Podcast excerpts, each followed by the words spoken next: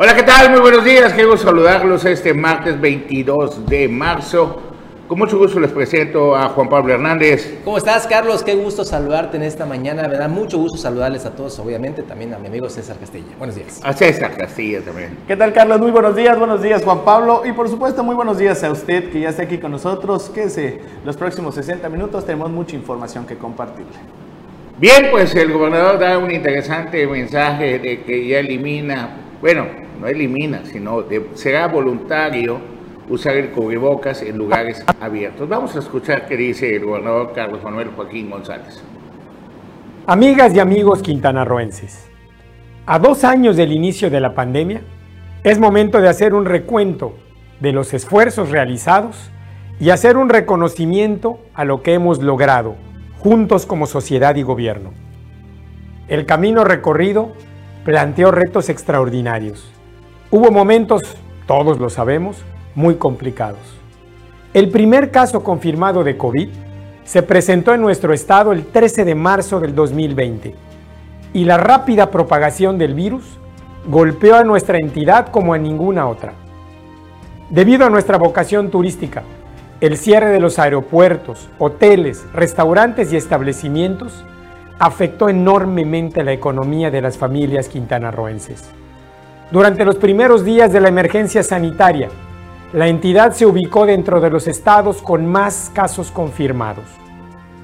Ante la magnitud de la contingencia, se implementó el plan Juntos Saldremos Adelante, cuyos objetivos centrales fueron salvar vidas, apoyar a las familias y reactivar la economía. Para salvar vidas, se aumentó 600% la infraestructura hospitalaria Pasamos de 300 a casi 1000 camas para pacientes COVID. Se contrataron 716 profesionales de la salud.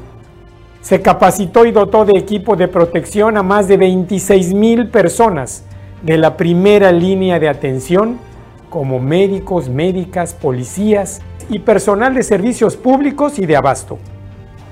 Asimismo, Quintana Roo, en un esfuerzo inédito entre sociedad y gobierno, fue la entidad con mayor reducción de la movilidad en todo el país, lo que permitió que menos gente se enfermara y se salvaran muchas vidas.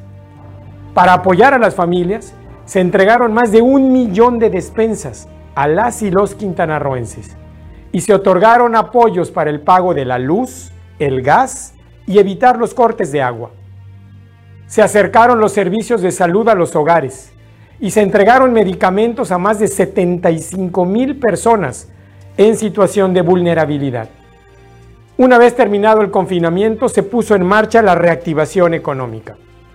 Sin dejar a un lado el cuidado a la salud, a través de diferentes mecanismos de protección al empleo, el apoyo de las y los empresarios, la vinculación con sectores estratégicos, la entrega de microcréditos y de estímulos fiscales, se logró mantener la mayor parte de los empleos, con el objetivo de garantizar un retorno gradual, ordenado y responsable a la actividad económica. Se diseñó un semáforo estatal con indicadores diferenciados para las regiones sur y norte. Hicimos al turismo actividad esencial y se certificaron más de mil empresas turísticas en protección y prevención sanitaria. Dentro de las medidas que tomamos para reactivar la economía y convivir con el virus de COVID, se hizo obligatorio el uso del cubrebocas. Impulsamos el uso de hábitos como mantener la distancia, lavado de manos. Se sanitizaron los vehículos del transporte público. Se crearon burbujas sanitarias donde se filtraban a las personas y se aplicaban pruebas rápidas. Se cuidó el horario y aforo de los servicios en establecimientos turísticos. Se implementó el programa de gorras y chalecos amarillos. Y en coordinación con el gobierno federal, hemos logrado los más altos niveles de vacunación a nivel nacional. Gracias a todas estas medidas y a la suma de esfuerzos entre sociedad y gobierno, hemos podido retomar el rumbo y recuperar la esperanza. Hoy les comparto con gusto que tenemos niveles de ocupación hospitalaria por debajo del 2%. No tenemos pacientes intubados y nuestra tasa de letalidad está muy por debajo de la media nacional, con varios días en cero de funciones. Además, hemos consolidado la recuperación económica. De nuevo somos líderes en creación de empleos en el país. Quintana Roo, además, es el estado con mayor reducción en los niveles de pobreza laboral, al haber disminuido 20 puntos porcentuales en un año. Hoy puedo decirles que lo anterior no fue producto de la casualidad o la buena suerte. Hubo mucho trabajo y esfuerzo de mujeres y hombres que hicieron con compromiso y corresponsabilidad. Mi agradecimiento más profundo a cada quintanarroense que decidió sumarse a las iniciativas, programas y trabajo que nos permitieron llegar a buen puerto. Sé que comparten conmigo la satisfacción de haber llegado a esta etapa de semáforo verde después de superar muchas adversidades. Nos encontramos ante un nuevo escenario que por mucho tiempo pareció lejano. Anuncio con gusto que a partir del martes 22 de marzo del 2022, el uso del cubrebocas en espacios abiertos o al aire libre será voluntario. No será obligatorio portar el cubrebocas cuando salgas a ejercitarte, cuando estés en la playa o cuando camines por la calle. Sin embargo, sí será necesario y obligatorio a bordo del transporte público, en espacios cerrados como oficinas, supermercados, bancos y en lugares con aglomeraciones como tianguis y mercados. Las personas que brindan atención al público en restaurantes, hoteles, personal educativo y de servicios y personal médico deben usar el cubrebocas mientras se encuentran en servicio. Además, Tendremos ampliación de horarios en establecimientos para más y mejor servicio para clientes y visitantes. Esta medida no es definitiva. Estaremos pendientes y atentos al comportamiento que el COVID tendrá durante esta próxima Semana Santa y por diversos rebrotes que aún vemos en el mundo y que en determinado momento podrían llegar de nuevo a Quintana Roo. Sabemos que el cubrebocas nos brinda protección. En el momento en el que pienses que puedas estar expuesto, úsalo.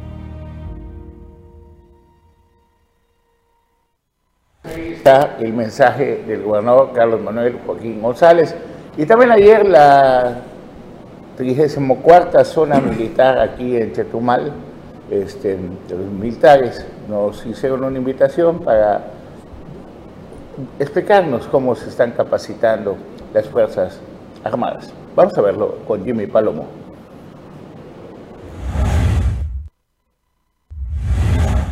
Hoy conoceremos más sobre el adiestramiento del personal del ejército mexicano que tiene como propósito de preparar y capacitar al personal militar para alcanzar destreza y habilidades que les permita cumplir de manera efectiva las misiones generales establecidas en la ley orgánica. El adiestramiento militar es una actividad fundamental en el Instituto Armado, mediante la cual se garantiza estar en condiciones de cumplir con las misiones asignadas en la Constitución Política de los Estados Unidos Mexicanos y la Ley Orgánica del Ejército y Fuerza Aérea Mexicanos. Señor, eh, ¿cuál es el propósito del adiestramiento? Es capacitar y preparar al personal de las unidades, dependencias e instalaciones para alcanzar los conocimientos y la instrucción necesaria que le permitan cumplir las misiones conferidas por la ley orgánica del Ejército y Fuerza Aérea, las cuales son defender la integridad, independencia y la soberanía de la nación, garantizar la seguridad interior, auxiliar a la población civil en caso de necesidades públicas, realizar acciones cívicas y obras sociales que tiendan al progreso del país y por último, en caso de desastres naturales, prestar la ayuda para el mantenimiento del orden, auxilio de las personas y sus bienes y la reconstrucción de las zonas afectadas. Eh, pues, sus objetivos serían mantener a los soldados del ejército permanentemente adiestrados. Eh, cabe recalcar que el adiestramiento es acorde a la problemática de cada región geográfica del país y con esto, esto sirve para que nuestros elementos estén seguros de sí mismos para brindarle el, apoyo y la seguridad que la población del país requiere. Para Canal 10, Jimmy Palomo. Bueno, y Benito Juárez, luego del escándalo mundial de las narcofosas y los cuerpos, la detención de varios supuestos sicarios o posibles sicarios, pues llega un, un anuncio muy fuerte, ¿no, Juan Pablo Sí, Hernández? eh, eh, se concatenan ambos temas, ¿no? Eh, el tema de las ejecuciones y demás, pero también por el tema del tren Maya. Son 40 mil efectivos del ejército mexicano que estarán llegando a la, a la zona norte de Quintana Roo, pero para realizar lo que es el tema del tren Maya. ¿No es por la Pe- seguridad? Eh, pues deberían, pero pues va a ser más, más enfocado el tema Ah, del van a Tren llegar Maya. como constructores. Como constructores. Esto está generando una buena perspectiva, sobre todo en materia económica. 40 mil personas que van a estar. Bueno, lo que anunció el gobernador de que ya se van a ampliar los horarios, eso es una buena derrama económica, Claro, ¿no? sí. Pero sí, de, de todas maneras ya hace mucho tiempo que habían dejado de usar los cubrebocas en, en lugares públicos, ¿no? Desde Pero pues meses. eh, 40 mil 40,000. elementos del orden que deberían estar cuidando la seguridad de nuestro país van a estar dedicados a construir el Tren. Así es. Vamos adelante.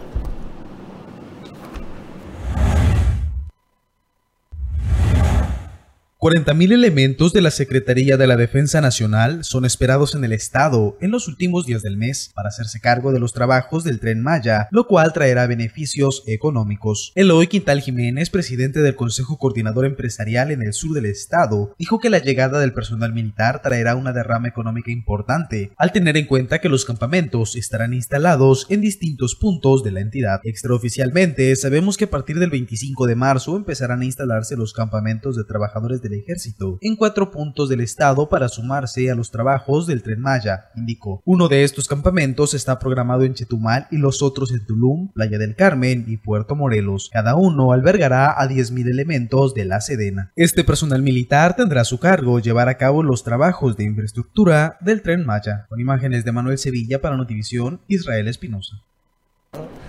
Bueno, ahí está, 40 mil efectivos del ejército mexicano que estarán llegando a la zona norte de Quintana Roo. Ojalá que esto también coadyuve en el tema de seguridad, porque sí, muy delicado. No va a tener nada que ver con la seguridad. No, vienen directamente solo a trabajar. Vienen como ingenieros, vienen como constructores, por no decir también como albaniles. ¿Ah? Sí, a trabajar. Sí, sí, pues, pues el presidente ayer inauguró el aeropuerto. Ahí tenemos Felipe hasta Ángeles, videos, vamos a ver los aspectos de la inauguración del aeropuerto Felipe Ángeles y los tiene nuestra querida producción. Claro. Me llamó la atención lo que dijo. Estaba viendo las noticias esta mañana y dice que él hizo 40, 35 minutos, 38 minutos del Palacio Nacional al aeropuerto, Sí. pero que una situación extraordinaria, porque pues a las 5 de la mañana no había tráfico. De hecho, fue en un día inhábil, acuérdate. Aparte era un día inhábil. Ajá. Aparte, pues va escoltado con las sirenas, con las camionetas, abriéndole paso por si ¿Cómo llega no? por cualquier cosa. Así, decían, hasta mi abuelita es capaz de lograrlo, ¿no? Además, este aeropuerto, recordemos que no se ha concluido al 100%. Ahí veíamos algunas de las imágenes, César Carlos, que este todavía no está concluido. Se mostró una parte. la A ver, parte me bonita. gustaría que nos demos a la tarea de averiguar cuántos vuelos salen de este aeropuerto para mañana, si lo tenemos, si es posible abordar un avión en este aeropuerto, si tiene algún vuelo internacional este aeropuerto, porque nos dicen que en el primer año lo van a ocupar dos millones de gente, de, de- de turistas o de Sí. gente que se transporta en avión, y al siguiente año van a ser 5 millones. Les quiero decir que el aeropuerto de Cancún recibe 22 millones de turistas al año. De efect- eh, efectivamente. Solo para que tengamos Sí. una idea de lo que está pasando. No está concluido todavía el transporte que nos va a llevar a este aeropuerto. Deseamos de todo corazón, así como el Boulevard Bahía, que quede bien bonito. Está quedando bien bonito nuestro Boulevard Bahía. Deseamos que este aeropuerto funcione. Qué triste que el recinto fiscalizado que tanto se anunció y que tantos millones de pesos costó, no se fue un fracaso, no hicieron nada, ya está abandonado, ya pasó la pandemia, es para que venga la reactivación o los que estaban haciendo cola con Roselena Lozano, una de las secretarias más caras que ha tenido este, este gobierno, pues que fu- funcione. Sin embargo, no ha funcionado, ya no hay empresas en el recinto fiscalizado, ya no hay los armadores de aviones que iban a venir, ni los que iban a exportar a Sudamérica, ni una oportunidad de negocios, y nos van a venir la idea que está todo listo, que queda la mesa puesta para el siguiente gobierno, para que lo utilice. ¿Saben qué? Fue un negocio de quien vendió la tierra, fue un negocio de quien vendió la idea, fue un negocio de Roselena Lozano, que fue la que se dedicó a pasear por todo el mundo diciendo que andaba buscando inversionistas y terminó aquí en, el, en la ciudad de Ticul del estado de Yucatán, buscando a los héroes de los zapatos, a los trabajadores de la industria zapatera, que no tienen nada que hacer aquí porque les va muy bien ahí en Ticul y el gobierno de Yucatán les da también apoyo y facilidades para poder realizar pues sus zapatos, ¿no? Esa es la secretaria de Economía que no sirvió para fomentar, para acrecentar la economía en este sexenio y quién es la responsable o parte de la responsabilidad de las responsables y responsables de este recinto fiscalizado. Bien lo, bien lo dijiste, Carlos. Eh, hemos estado yendo consecutivamente al recinto fiscalizado. Está totalmente abandonado. Las naves famosísimas que se iban a construir, nada. De verdad no, no ha habido más. Y eh, dio un dato interesante Rosalena Lozano, la entrevistamos hace tres días aproximadamente, se molestó porque le dijimos, oiga, ¿usted reconocería a esas alturas el fracaso del recinto fiscalizado? Y dice, ¿cuál fracaso? ¿Cómo se atreven a decir que es un fracaso? Claro que es un fracaso esta, este recinto fiscalizado. Tan es así que dijo, esperamos 450 empleos Después lo redujo a la mitad, a 200 empleos. Y después solo va a tener dos, que son dos veladores de turno para que no se, no se vandalicen como las escuelas. Pero ya, ni ellos están ahí. Ya, no hay niveladores. Ya no hay, niveladores. Bueno, entonces, de una vez, apúntelo, el sitio oficializado no funcionó. Vamos a un corte, regresamos aquí en Omelet Político.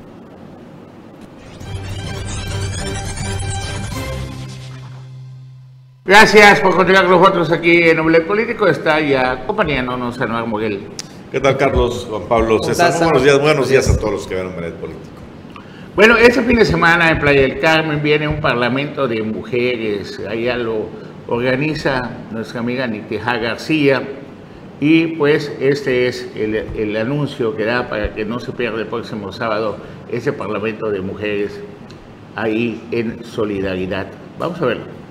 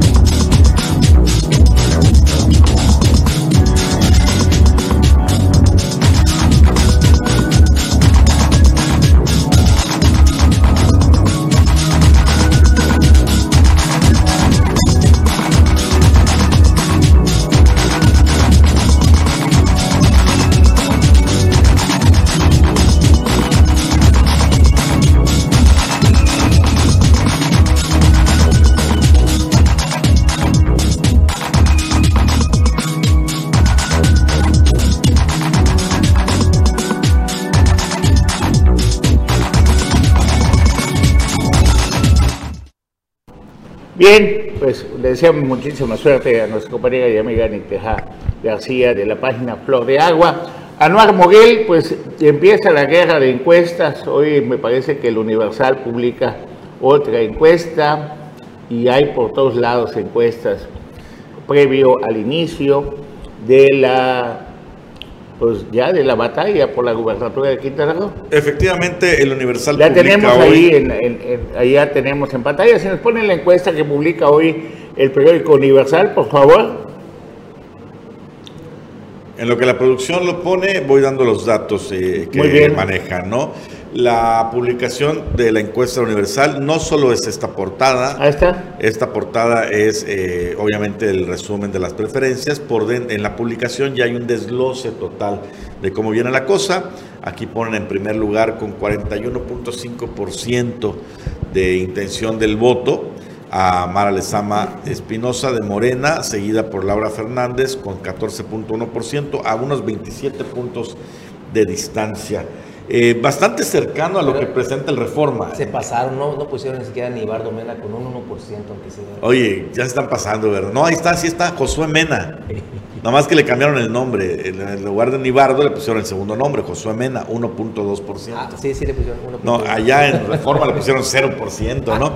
Pero fíjate qué interesante, en el desglose comentan, por ejemplo, también que en conocimiento de los candidatos encabeza Mara Lezama con 84.6% y el segundo candidato más conocido es José Luis Pech con 63.7% y el tercero más conocido es Leslie Hendricks con 55.1%, es decir, que la que aparece en segundo lugar ni siquiera está entre los tres primeros lugares de conocimiento, pero pues el PAN PRD se ve como la alternativa o la contra a Morena, todo aquel descontento con Morena, su primera alternativa es el PAN PRD. Nada más que aquí también hay que mencionar la guerra que traen en YouTube.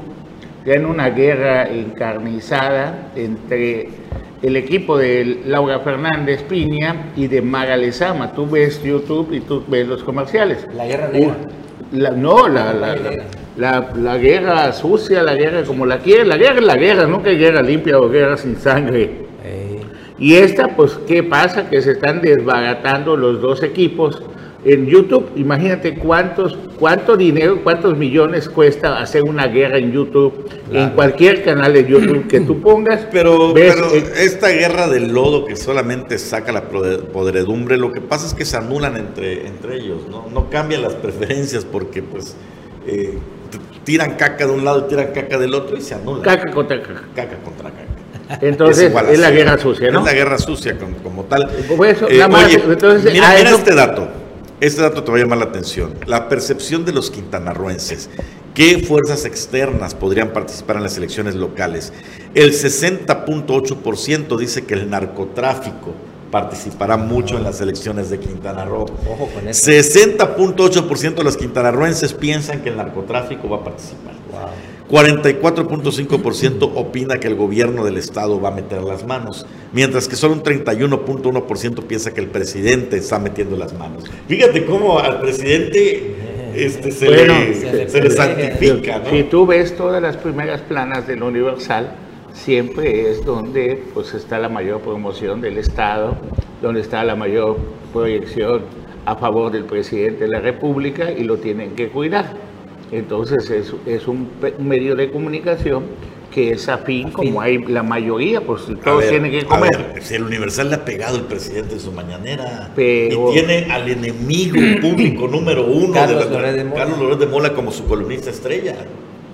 Bueno, pues, ¿sabes qué? El que está participando en las elecciones de manera directa es Adán Augusto, que fue quien hizo las negociaciones y eso es el presidente de la República. Por totalmente de acuerdo. A Y lo que vamos es esto. Si alguien si- está metiendo las manos aquí, si es el, presidente. Y si la mafia no hubiera participado para que el presidente sea presidente, José Luis Peche en una entrevista en Cancún le preguntamos, ¿usted cree que el presidente ya pactó con la mafia del poder que tanto habló? Pues yo creo que sí, eso debería de hacer. Entonces, si no pactas con la mafia del poder, sencillamente no eres Y, presidente. y con la mafia, mafia también. Por eso, la mafia del poder. El poder encierra todo eso. ¿no? Bueno, también te quería comentar, ¿sabes qué están haciendo en Cancún en Vía Sotocho? ¿Ok? Pero te voy a mostrar unas imágenes que se tomaron ahí en Vía Sotocho, donde a cada rato hay eh, ejecutados, una de las colonias, pues abandonadas de Cancún. ¿Qué crees que es eso, no, Morel? No tengo la menor idea. Un faro. Un faro. Va a ser un faro. Yo pensé que era una tienda así. Pero Villa de Sotocho no está ni, pegado al mar, ¿no? No, nada más va a ser como un faro, ¿sí?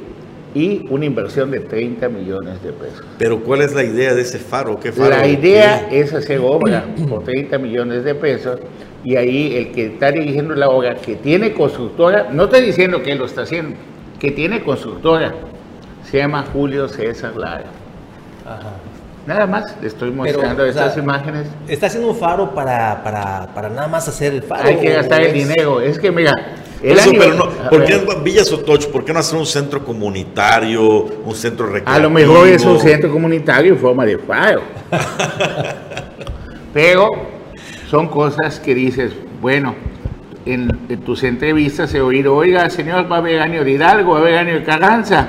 Hay muchísimas maneras de que se realice un año de Hidalgo, un año de Carranza. Hidalgo es chinchín el que deja algo y de Carranza chinchín el que no tranza. Pero son cosas que suelen suceder. Y mientras tanto pasa el tiempo, pasa el tiempo y no nos han aclarado, ni, ni- ya lo mandamos al senador José Luis Pérez cuando era senador, ya todo, esta imagen de cómo desviaron la carretera que va de Mahahual a Izcalac, vamos a compartirla con ustedes una vez más para ver qué pasó. ¿Alguien puede hacer eso y esconderlo sin que nadie se entere? ¿Está permitido? Vamos a verlo, por favor. Mira, Juan Pablo Hernández, repetimos, el camino es el que usted ve allá al lado izquierdo. Primero pasaba la orilla del mar, donde está el sargazo a un lado.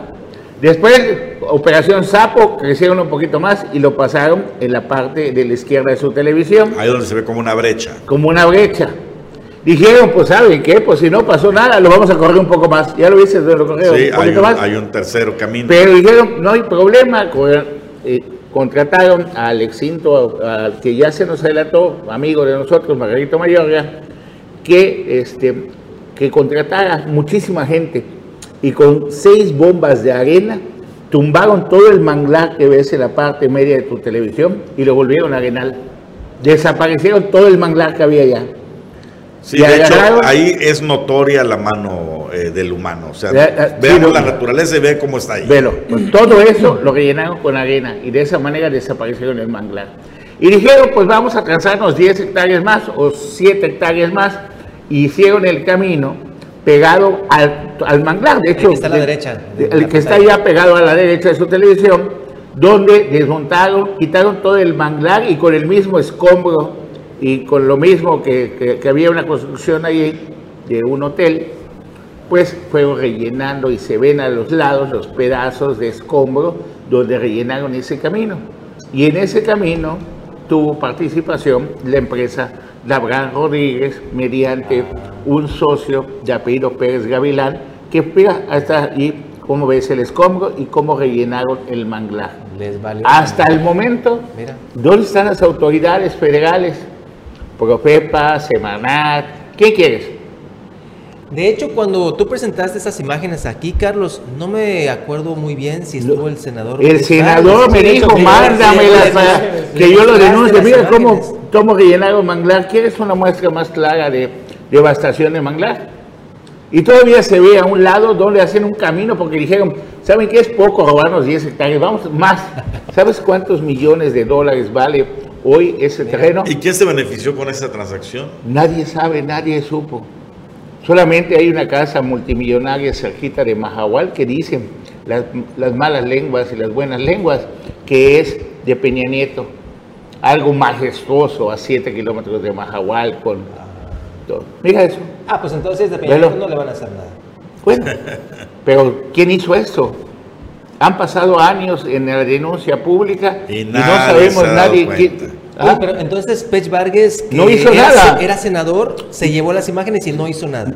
No nos dijo, oye, de- ¿es de quién? O a lo mejor le dijeron, no sabes qué, ya está pactado ese tema. Ah, bueno. O sea, es que ni te metas. Ni te metas. Ah, bueno, está bien. Bueno, pues todavía no sabemos quién. Porque luego nos eh, decimos, ¿no? Eh, ah, mira lo que hicieron aquí, participaron autoridades locales, pero nos enteramos Y que hay gente, escucho- millonetas del país o altos políticos que quieren más. No, escucho los comerciales que dicen, no invadas, es un delito. Aquí está el delito. Eh, eh, Si eres Este- pobre. Este no solo invadió. Si eres pobre, si eres pobre y no tienes contacto, sí es un delito. Si eres pobre, no tienes- Muy bien. Bueno, pues además es una. De hecho, así debía ser la publicidad. otra imagen, por favor. Si eres pobre, ¿Me no puede me regresar la pagas, es imagen? un delito. Regresa la imagen, regresa la última imagen, por favor, porque todavía se quisieron apoderar más. No quedaron conformes. Mira, ya estaban haciendo otro camino del manglar. Porque dijeron, no nos alcanza con Un eso. pedazo no- más, un pedazo Ah, más. Dijeron, un un pedacito pedazo más. más. 10 un hectáreas más. Ah, 10 hectáreas más, total. Total, Quintana Nadie se Roo fija, nadie se. Todavía está verde Híjole. Parte de la historia de las imágenes de Omelet Político y el equipo especial de Omelet Político. Y en un momento más, regresando del corte, les vamos a mostrar algo maravilloso que se perdió los turistas de verlo el 21 de marzo en el equinoccio. ¿Qué, eh, pasa? ¿Qué es Ixcabal de lo que tanto se habla? Vámonos un corte, regresamos en Omelet Político.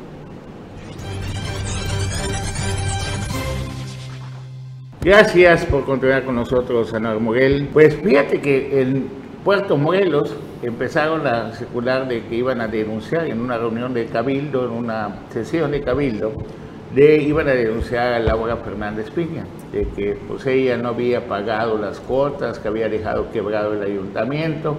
No digo que fue un ángel como presidenta municipal en ningún momento, pero nada más que nos hicieron llegar documentos oficiales de cuánto dejó en caja Laura Fernández Piña.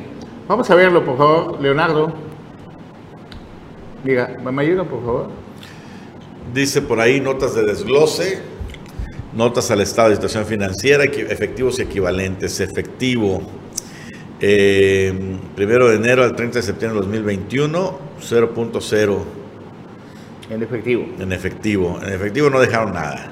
En bancos dejaron 34 millones 111 mil 118.70 pesos. ¿Y qué más? A ver, súbele, por favor. Sube un poquito, por favor, la producción. No, hasta ahí llegó. Pero bueno, el otro es una cantidad menor, como 10.516 pesos. Entonces dejaron 34 millones de pesos en caja, Sí, en bancos. en bancos. Entonces dejaron lo suficiente y, el y apareció un poquito más en la, en- en la imagen que tenemos, creo que no se apreció bien en la televisión, ahorita te la voy a buscar. Y dejaron la cantidad de lo que tú decías, 34 millones de pesos en esa parte. La otra no, no la puedo abrir. 34 millones de pesos dejaron en septiembre para octubre, noviembre y diciembre. Habría que checar cuál es el presupuesto también que se asigna, aunque creo que las participaciones federales se las asignan de manera mensual, ¿no? Sí, creo que sí. Pero pues sigue, sigue saber qué va a pasar con esto. 93.270, do- son 93.296. Mira, acá aparece. No No, esos son 93 millones, pero ese es del primero de enero al 30 de septiembre del 2020. 93 millones 296 mil. Ajá. Ese es del año, de un año an- anterior. Y no sé si lo ponen como referencia o como qué. Bueno, pues eso fue lo que dejaron en cajas para poder operar el municipio de Puerto Morelos. Y eh, hemos oído hablar mucho de Izcabal, que si se va a abrir o no se va a abrir Izcabal, que por culpa de los signatarios, que por culpa del gobierno, que por culpa del presidente, que por culpa de los presidentes municipales. Vamos a mostrarles a ustedes qué es este paraíso que está todavía olvidado en la selva. Solo una, hasta hace unos meses que fuimos, solo una arqueóloga iba una vez a la semana con una brochita a limpiar un blog, o sea, Un Sí, sí, sí. una piedra, ¿no? Un. Vamos a ver qué es Izcabal en el municipio de Bacalar, que es una alternativa turística que se encuentra a 10 kilómetros en línea recta de Quinisnay y Sibanché, mientras en Campeche es algo atractivo visitar las ruinas de Calalmul y todo eso, nosotros lo desperdiciamos, no le damos la promoción. Nuestro secretario de Turismo, Bernardo Cueto, solo está dedicado a pasear por la zona norte, por la zona hotelera y dándose la vida de junior ¿ah? en lugar de tener presencia en todos los rincones de Quintana Roo que tanta hace falta la promoción turística. Y para ello les muestro y les presento una vez más Izcabal.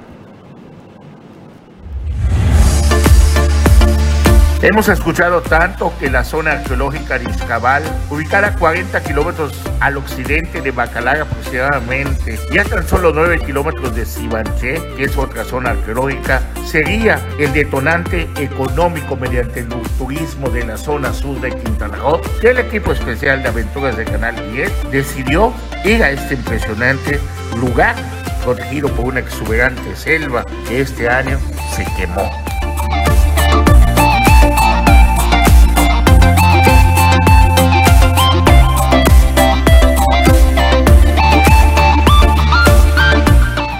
Nuestra maravillosa naturaleza de selva tropical pronto logrará que otra vez se restablezca, dado que ya empezaron las lluvias de este año. Y volviendo a Izcabal, es una ciudad maya más antigua y grande que Chichen Itzá y Uxmal. Fue el gran centro político y ciudad más importante de los mayas en la península de Yucatán.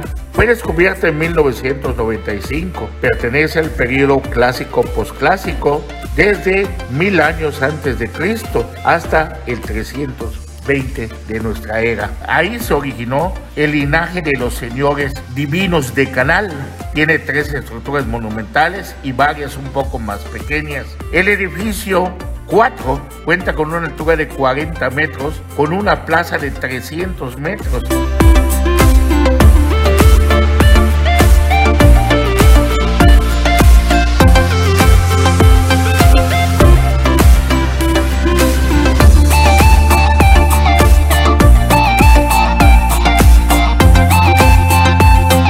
Este majestuoso sitio arqueológico, si se logra obligar al turismo y se une con Sibanche, Kirishna, Conjulich y Chachovin, sin duda sería el detonante turístico y económico que tanto sueña el sur de Quintana Roo.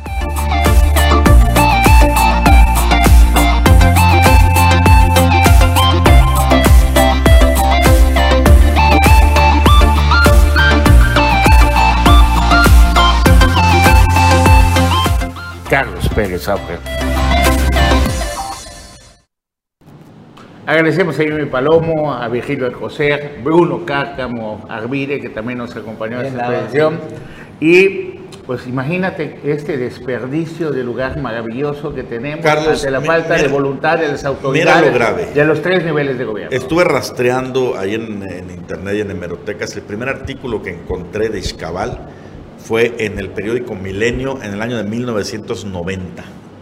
Estamos hablando de hace 32 años. Y el título de la nota era Izcabal, la nueva joya arqueológica de México. Lo mismo cada año. Promesa de, de- de que podía ser incluso en ese momento en el artículo se mencionaba, incluso más grande y más famoso que Chichen Itzá por sus dimensiones, por lo que representa y demás. Hace 32 años se publicó a nivel nacional esa nota, no sé si fue la primera, pero habrá sido de las primeras, y hasta el momento la gran joya, la gran promesa para detonar el turismo arqueológico en Quintana Roo, la zona arqueológica que puede destronar a Chichen Itzá, ahí está. Pero la falta la de selva. voluntad, de, ¿a quién le quiere? Falta voluntad de quién? ¿Dónde están nuestros senadores? De entrada, ¿Dónde están esto es- esto es del INA, ¿eh? De entrada es del INA. Pero los senadores pueden hablar con el presidente. Si presumen que se llevan con el presidente para que les dé candidaturas, ¿por qué no habla con el presidente y diga, ¿sabe qué? Esos de la zona sur tienen joyas que están desperdiciadas, abandonadas, ¿por qué no lo destraba, presidente? Si así como el presidente por sus, por sus fuerzas dice, por decreto presidencial vamos a devastar acá, vamos a hacerlo, nada lo impide, ¿sabe qué? No se trata de devastar, se trata de decir la apertura de Izcabal. Sí. ¿Y sabes qué, señores ejidatarios? Vamos a expropiarles la tierra, así como hicieron con el Tren Maya. Si se puede el Tren Maya, si se puede el aeropuerto, ¿por qué no se puede abrir Izcabal? Pero no se ponen de acuerdo igual los ejidatarios. Recuerda Pero, que al por eso, principio les que- estaban dando una cantidad y ellos dijeron, les entró la... Ok, ellos ¿quieren dijeron, más? ¿Quieren no, más? yo quiero Es más, hay, hay- quienes han dicho que el tren Maya no tiene ningún sentido si no se abre eh, Izcabal. Y me refiero a la ruta que viene de, de Tulum hacia, hacia el sur del estado, hacia Bacalar. Sin Izcabal, dice, no tiene sentido. Mira, tenemos la ruta, tenemos a Chachove, tenemos Sibanché, tenemos Con Conjulich. Más tenemos Chachambacán. Y si No, quieres, y si quieres sumarla, Ostancá. eh, que también está. Pero ¿qué pasa? Eh, no hay voluntad, no tenemos secretario de turismo que le interese. De, de Tulum para acá no existe un secretario de turismo. ¿Ah? No hay nadie de secretario de turismo. Y lo puedo poner en el ámbito estatal y federal. ¿Qué dijo el presidente? Que aquí iba a venir la Secretaría de Turismo. Si hubiera venido, hubiéramos llevado a Torruco a decirle, señor, mire lo que estamos perdiendo, le hubiéramos mostrado los puentes, no se hubieran ido las dragas del canal de Zaragoza, tuviéramos algo de desarrollo. ¿Qué ha pasado? Los empresarios han perdido fuerza. Ayer oía, estaba yo platicando con amigos y me decían, oye, y lo del Efraín Aguilar, ese camellón que están haciendo en el Efraín Aguilar, y les digo, pues ¿saben qué? Lo que pasa es que nos han hincado los gobiernos. Si tú como empresario te quejas, ¿qué pasa? No te pagan, no te rentan, no te consumen lo que tú vendes y el cliente principal es el gobierno, y- o municipal o estatal.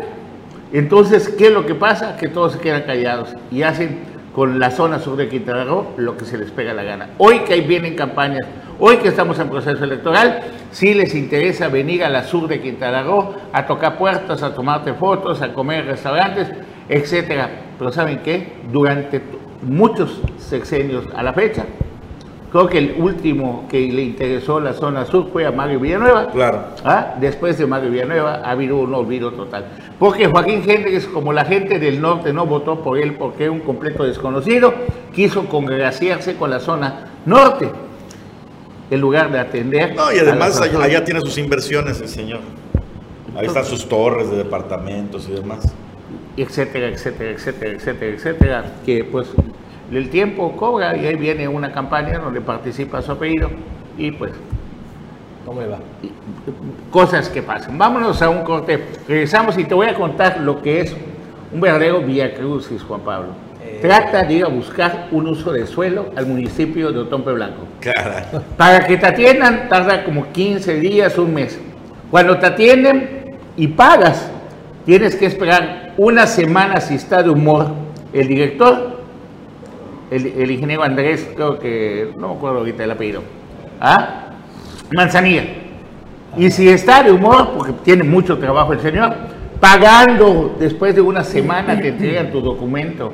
¿Cómo va a recolectar, recaudar dinero un ayuntamiento cuando los mismos encargados de recolectar dinero y a catastro, ¿para qué te cuento? Infierno, están ocupados, no tienen tiempo, están en reuniones, están todo Para una cédula catastral. para una célula catastral. Entonces, ¿qué está pasando? Mira, ahí- Presidenta municipal, dile una revisión. ¿Qué está pasando, señor? Tesorero Miguel Cheluja, ¿qué está pasando? Si es el primero que debe atender, primero recaudar que caiga la lana. Timbre la caja. Que timbre la caja y después reuniones que nada más es perder el tiempo. Y señores regidores, ¿dónde están para ver que se aplique? están en campaña. Para que todo- Exacto. ¿Ah? Están en campaña. Entonces todo junto. Estamos Iniciamos con la presidenta municipal.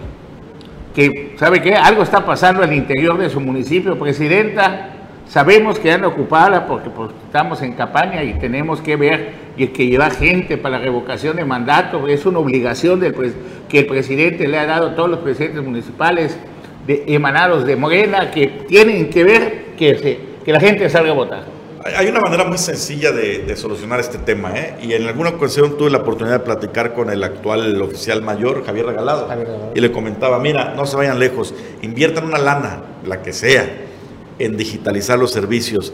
En Mérida, en el ayuntamiento de Mérida, desde Chetumal, puedes sacar una cédula catastral en 48 horas. Pues aquí... lo- Y mira, nada más es así, pones tu número de cuenta, pagas, porque eso es importante, pagas en el momento y te dicen en 48 horas te llega tu correo pues más aquí Y en, llega. En Otompe Blanco, 60 pagando, 60 días. te si te Sí. va bien, Entonces, 48 días o 48 creo, semanas. Creo que ahí en el portal de, digital del Ayuntamiento de Mérida son 62 trámites que puedes hacer en línea y los 62 los estás pagando en el momento, o sea, está Entonces, entrando el dinero. Y después te preguntas, ¿por qué está tan fregado el municipio de Otompe Blanco que no tiene recursos? No, ¿Qué y, está es que ha ¿Por pasado esto. A- Porque a- no quieren testimonio cobrar. de amigos. Dicen, ¿saben qué? Me entró así el, el remordimiento. Llevo cinco años sin pagar el predial.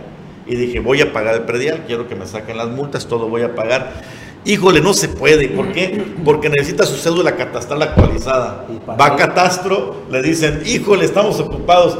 ¿Sabes qué pasó? No pagó. No pagó. Se Bueno, regresó a su casa. Peor, Yo en venía a pagar. En a- Mahahual ¿no? pagas y te dicen cuando le dices, oye, mi calle está toda dada, intransitable. No está municipalizado. No puede, no porque no está municipalizado y me puede decir por qué me cobra si no está municipalizado. Pero, Entonces, pero, pero ahí el tema es mundo ser- al revés. Tiene que ser prioritario para ellos porque es dinero. O sea, es la manera de, de sumar recursos propios, que es lo que le hace falta al ayuntamiento. Pues ojalá que la presidenta ponga atención a eso, porque de verdad es una pena estar iniciando y después de tan bonito discurso que se echó, que vamos a recordar en estos días el día de su toma de protesta, que hasta hizo la a uno que otro incauto. Vamos a corte, regresamos.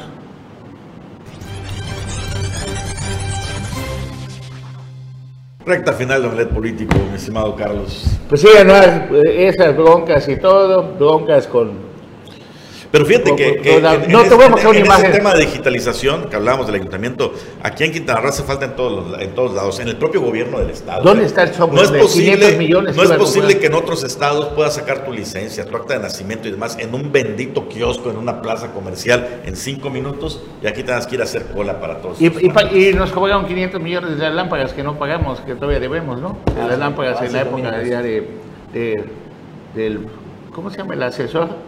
¿Cuál? Jackman, Ah, sí. sí, el, el uruguayo, ¿no? De- el, el- bueno, el que estaba muy cercano a Félix, una especie de Juan ¿Cómo, de la cómo Luz. le gustan los asesores? No, pues como del venezolano más, más, porque es extranjero igual. Bueno, pues cosas de, de la vida.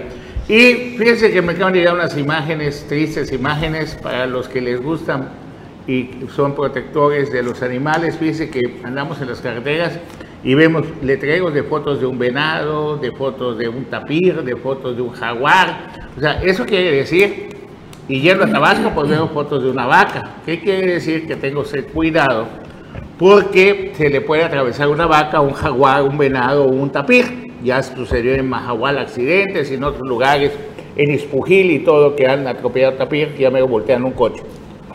Pues fíjense que el animalito que más atropellan o más se muere en las carreteras es el oso hormiguero, porque es un animalito lento, y esta mañana en el Boulevard Bahía de Chetumal, a las orillas del Boulevard Bahía, atropellaron un oso hormiguero. Este es como el tercer o cuarto oso hormiguero que solamente atropellan en Boulevard, en el Boulevard, en el tramo que va de la Universidad a Caleritas más o menos, sin que nadie lo levante. Tengan muchísimo cuidado, ojalá que existan letreros, que, que se pueda hacer algo para cuidar la vida de estos animales que son los que más atropellan en las carreteras del estado. Esto sucedió esta mañana en el Boulevard Bahía. ¿Dónde están los protectores de la vida silvestre? ¿Dónde están los verdes? ¿Dónde están el Partido Verde? ¿Dónde están los protectores de animales, los cuidadores del medio ambiente?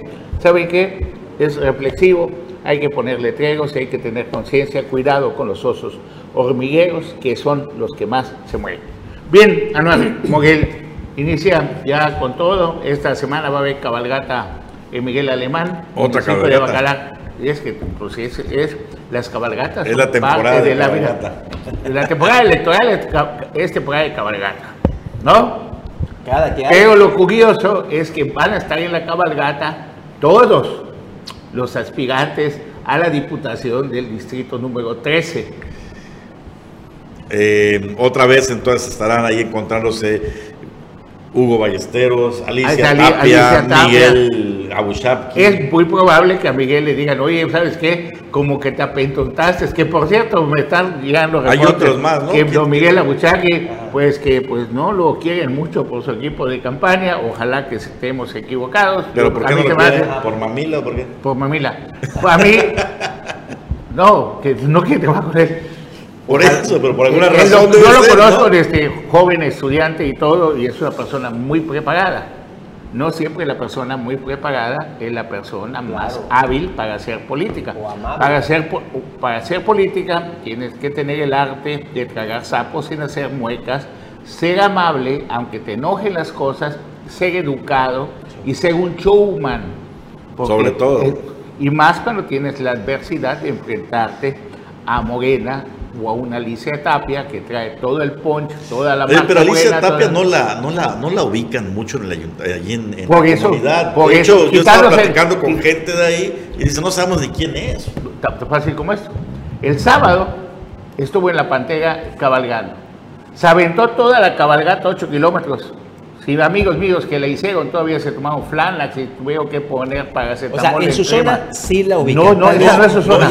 su. Ella, ella nace en la presumida, Ajá. que no es el municipio por el que está compitiendo. Bueno, en la presumida sí, pero su residencia es en Felipe Carrillo Puerto.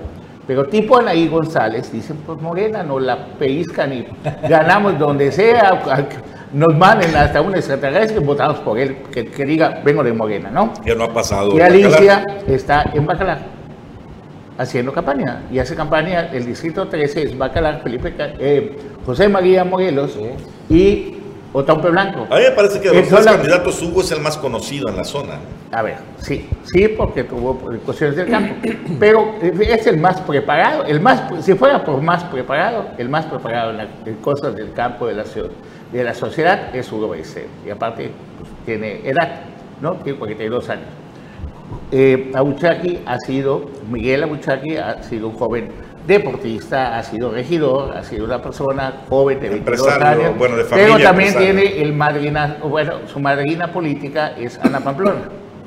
¿Ah? Su papá fue un gran administrador, amigo de nosotros, se llama Elías Abuchaki. Mandamos un saludo. Entonces, ¿qué es lo que hace falta? Pues enderezar el camino y decir, si mi comportamiento la está regando, pues tengo que cambiar ciertas actitudes si quiero tener una votación decente. Y es una crítica constructiva, la verdad, lo conozco desde que era un niño. Y, y Alicia Tapia, te digo, estuvo en la patera, cabalgó, la mencionaron en el sonido. Y bienvenida a nuestra candidata y todo, por eso ya no fue culpa de Alicia, fue culpa de, de los que habían negociado. Claro, fue una operación y fue buena operación. Fue muy buena operación. buena Bueno, hasta la, Para ella, ¿no? Hasta la presidenta montó caballo, la presidenta del PT. En, La acusada por asalto. Villatoro de vender las candidaturas. ¿Y qué vas a traer a todo, no? Pues vive en la zona hotelera de Cancún, ¿de dónde? Con el salario de... Bueno, de ahí fue Alicia Tapia y la llevaron a José María Morelos. Cualquiera de nosotros pues hubiera caído a dormir, ¿no? Pues la, la placearon en toda la feria. De hecho, de- De- las- que la conocen dicen que es muy trabajadora. Bueno, pues por eso mismo, si no la conocen, la van a conocer y todo inicia la campaña. Y ten la seguridad de que va a estar Miguel Alemán ahí también con todo el punch de Morena. Y con eso llegamos al final del programa de Omelet Político. César Casilla, muy buenos días. Antes, antes de irnos, Carlos, nos mandan, mensajes, nos mandan mensajes a todos nuestros, los que nos están viendo. Dice que también le pongan atención el municipio al callejón chetumaleño, lo tienen abandonado, sucio. Ahí tiran la basura los que, lo- los que podan, nos están ahogando con sus cobros y no hay quien nos ayude a los locatarios que aquí estamos. Andaba viendo el programa y por eso dio mi opinión. Muchas gracias a Juan Zam- Zambrano, uno de, los que siempre están atentos de Omelet Político. Muchas gracias. Sí, hay muchas deficiencias en el ayuntamiento, pero es falta de voluntad de la gente que rodea y del equipo de Yensuri. Pero por omisión o por acción, también tanto pe- peca el que mata la vaca como el que le jala la pata. Y la responsable hoy de dirigir a Otompe Blanco, bien o mal, se llama Yensuri Martínez. Muchas gracias, buenos días. Saluda a mi director en cualquier parte del mundo donde se encuentre don Carlos Toledo. Carlos Hasta mañana.